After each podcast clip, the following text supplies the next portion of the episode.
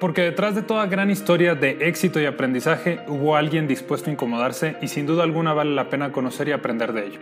Bienvenidos a este tu podcast Incomodidad y te voy. Mi nombre es Gumaro Bracho y en este espacio quiero compartirte historias y experiencias para juntos darnos cuenta que para obtener los resultados y la vida que deseamos, estar dispuestos a incomodarnos será una de las mejores inversiones que podremos haber hecho.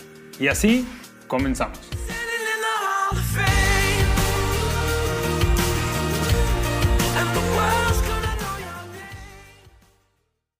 Bienvenidas y bienvenidos una vez más a este nuevo episodio. Gracias de verdad por acompañarnos.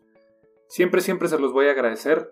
Creo firmemente en que el contenido de cada episodio va a nutrir tu vida y por ende tus resultados o los resultados que puedas obtener siempre y cuando decidas aplicar el contenido, los aprendizajes que en este tu podcast puedas encontrar. Pues bien, el episodio de hoy se titula La última llamada y quiero compartirte varias historias para que puedas comprender por qué razón titulé este episodio de esta manera. Platicando con un amigo hace algunas semanas, me compartía que él se dio cuenta de que ya lleva varios años en esta persecución de sus sueños y sus metas en relación a impulsar su emprendimiento, su negocio, y se percató que realmente no le había dedicado tiempo a esta parte tan importante que es eh, la parte social, la parte de las relaciones.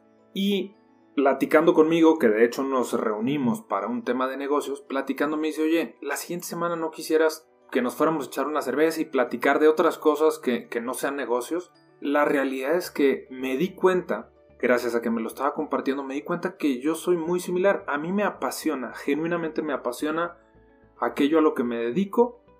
Y aquello a lo que me dedico es la consultoría de negocios, empresas y emprendedores, ayudarlos a obtener mejores resultados. Eso me apasiona y todo aquello que va relacionado con esto, doy conferencias, estoy preparando mi segundo libro, tengo cursos, todo, todo eso genuinamente me llena y yo puedo estar sumergido en esta dinámica sin darme cuenta precisamente de esto que mi amigo me estaba compartiendo. Oye, ¿qué tanto le dedicamos a esta parte tan importante? Y la realidad es que yo reconozco desde hace mucho tiempo que yo esa parte social no la tengo tan desarrollada. ¿A qué me refiero? No significa que no disfrute de la gente. Me encanta eh, convivir con, con personas interesantes, obviamente y disfruto mucho de, una buena compañía. Sin embargo, no lo provoco. Y en esta dinámica de no provocarlo, caemos en un tema, y es precisamente el tema que quiero abordar el día de hoy. Caemos en un tema en donde ni siquiera generamos esa comunicación. Muy específicamente, y ya lo hablé en uno de los episodios de, de este podcast, no recuerdo, de momento no recuerdo, no recuerdo qué número, pero en uno de los episodios hablé sobre la importancia de que nos comuniquemos no solamente a través del WhatsApp, no solamente a través de mensajes escritos o por audio, sino de la importancia tan, tan fuerte que tiene el que levantemos el teléfono y literalmente nos comuniquemos con las personas. En esta dinámica, la verdad es que mis familiares y mis amigos saben que los aprecio y los quiero y los amo, pero no soy alguien que frecuentemente, y por frecuentemente me refiero a que pueden pasar meses, en donde yo no, no necesariamente busco un acercamiento, ya sea eh, física, virtual, eh, física o virtualmente, ¿no? O en este caso, una llamada. Y uno de mis amigos, esta dinámica la tiene muy marcada y me impresiona porque hay personas a las que tiene mucho tiempo de no convivir con ellos, pero nunca le falta la llamada. Literalmente, de vez en cuando él, de la nada, sin razón aparente de la nada, le habla a, sus amigos. Y eso le permite tener amistades duraderas, porque a final de cuentas hay un interés detrás de, esta llamada, y el interés es poder mantener viva la relación. A pesar de que físicamente no estén en el, en el, en el mismo lugar. Al yo aprender esto, genuinamente dije, bueno, la realidad es que tengo que empezar a aplicar esto.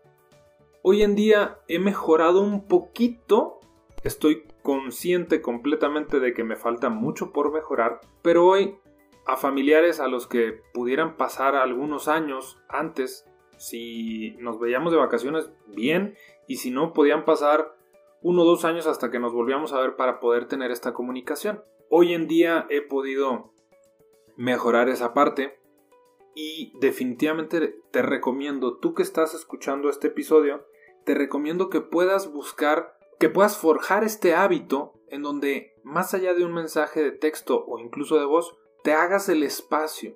¿Por qué razón? Cuando nosotros le hablamos a una persona, la persona es consciente que pudiste haber mandado un mensaje de texto o de audio por WhatsApp. El mensaje implícito que viene en esta acción es el hecho de me hice tiempo para llamarte y eso ya es importante. ¿Cuántas personas, semanas o meses, incluso años, en los que no tenemos una comunicación telefónica? ¿Qué es lo más personal fuera de literalmente estar reunidos? Es importante que podamos tener este hábito, pero ¿por qué le, le doy tanto hincapié a esto? Pues bueno, la razón por la que literalmente titulo este episodio como la última llamada es por la tercera historia que te quiero compartir. Pero me falta la segunda. La segunda historia es que, y ya lo compartí en episodios anteriores, mi familia y yo, derivado del accidente de mi hermano, hubo una, un, rediseño en nuestra dinámica interfamiliar. Uno de los mejores y más grandes rediseños es que nosotros nos decimos te quiero y te amo tantas veces como no sea posible. Nuestras llamadas entre mis hermanos eh, y yo, entre mis papás y yo, siempre, siempre, y no solo las llamadas, sino también cuando nos vemos físicamente y nos, y nos despedimos, siempre, siempre, literalmente, nos despedimos y nunca falta un te quiero o un te amo. Desde hace muchos años hemos tenido la dicha de despedirnos y cuando nos estamos despidiendo poderle decir a la persona que la amas.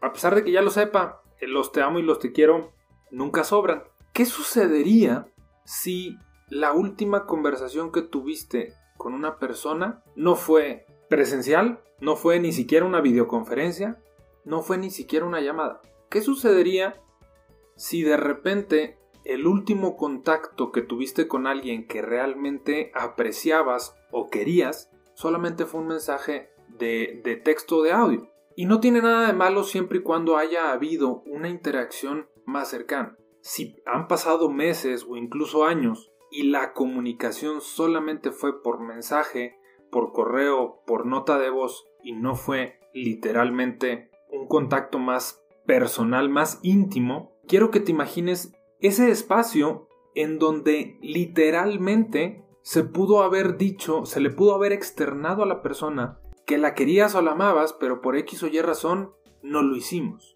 La importancia, la primera historia que te comparto en este episodio es la importancia de hacernos un espacio, incomodarnos en este, en, este rush, en, este, en esta dinámica que vivimos en el día a día de correr de un pendiente a otro y de estar genuinamente ocupados hacernos el espacio, incomodarnos para levantar el teléfono y en lugar de literalmente un mensaje de texto de audio, poder hablar con la persona. Eso es súper importante, es el aprendizaje de la primera historia que te compartí de este amigo que genuinamente tiene este muy buen hábito. La segunda es que literalmente en algún momento esa línea de comunicación que puedas tener con la persona en algún momento de nuestras vidas va a ser la última, ya sea por ti o por ellos.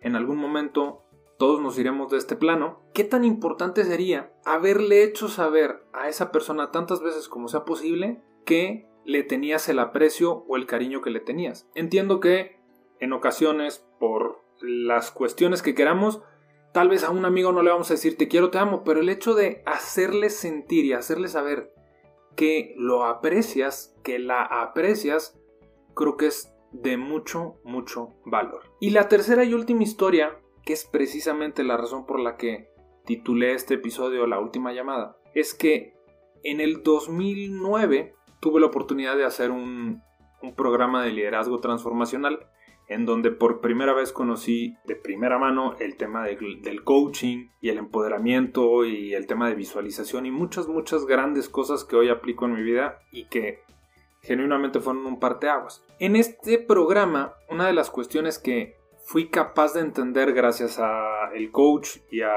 todas las personas involucradas en el proceso, el hecho de poderle hacer saber a las personas mi aprecio, literalmente de una forma verbal una de las cosas que yo suelo hacer, y ese es mi perfil, yo prefiero demostrar el cariño o el amor que le tengo a una persona, prefiero demostrarla con acciones, con tiempo de calidad, con eh, diferentes maneras que no necesariamente son verbales. Dicho esto, si la persona no está cercana a mí, pues no se lo estoy haciendo saber ni verbal ni, ni en acciones, porque no está cercana a mí. Y esto genera algo que cuando fui consciente pues no es lo que yo buscaba. Es decir, me di cuenta de que si no, si no hablo y si físicamente no estoy en el lugar donde está la persona, entonces, ¿de qué maneras le estoy haciendo saber a la persona que la quiero o la aprecio?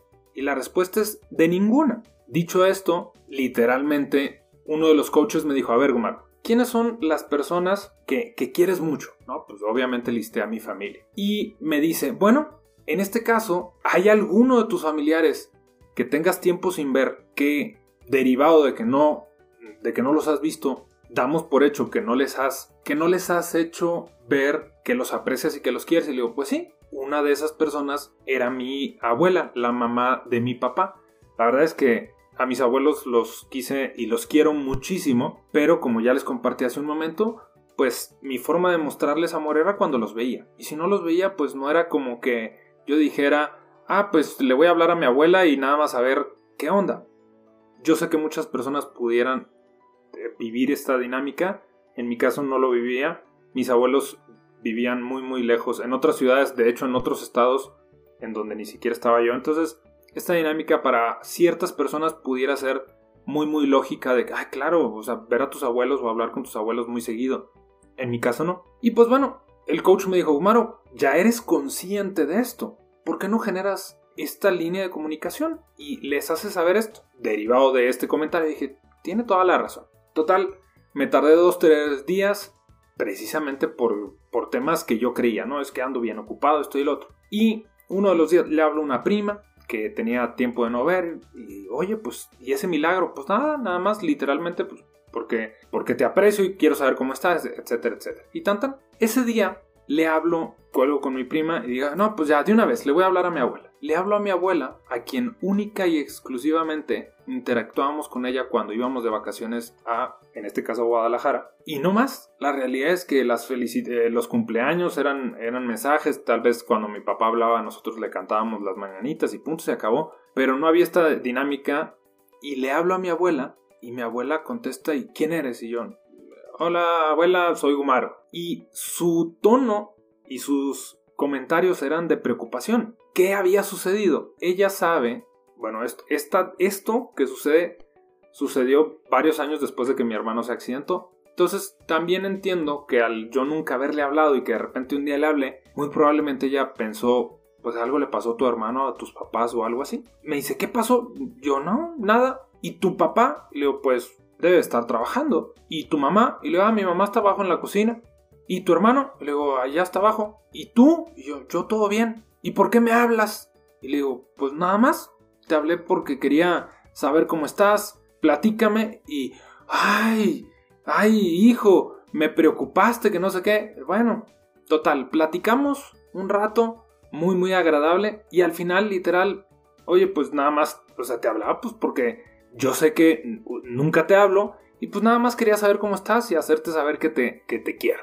Pues literal esa fue la última llamada porque una semana después falleció. ¿Qué tan importante es el hacerle saber a las personas que las aprecias? Mi abuela no estaba ni cerquita de, vaya, ya tenía, era muy grande de edad, pero muy buena salud. Se resbaló, se fracturó la, la, la cadera y en la operación pues no, no la soportó Pero la realidad es que ella, si no, si no le pasaba ese accidente, hubiera durado 5 o 10 años. Realmente no le hablé porque yo pensara que iba a, a morir pronto.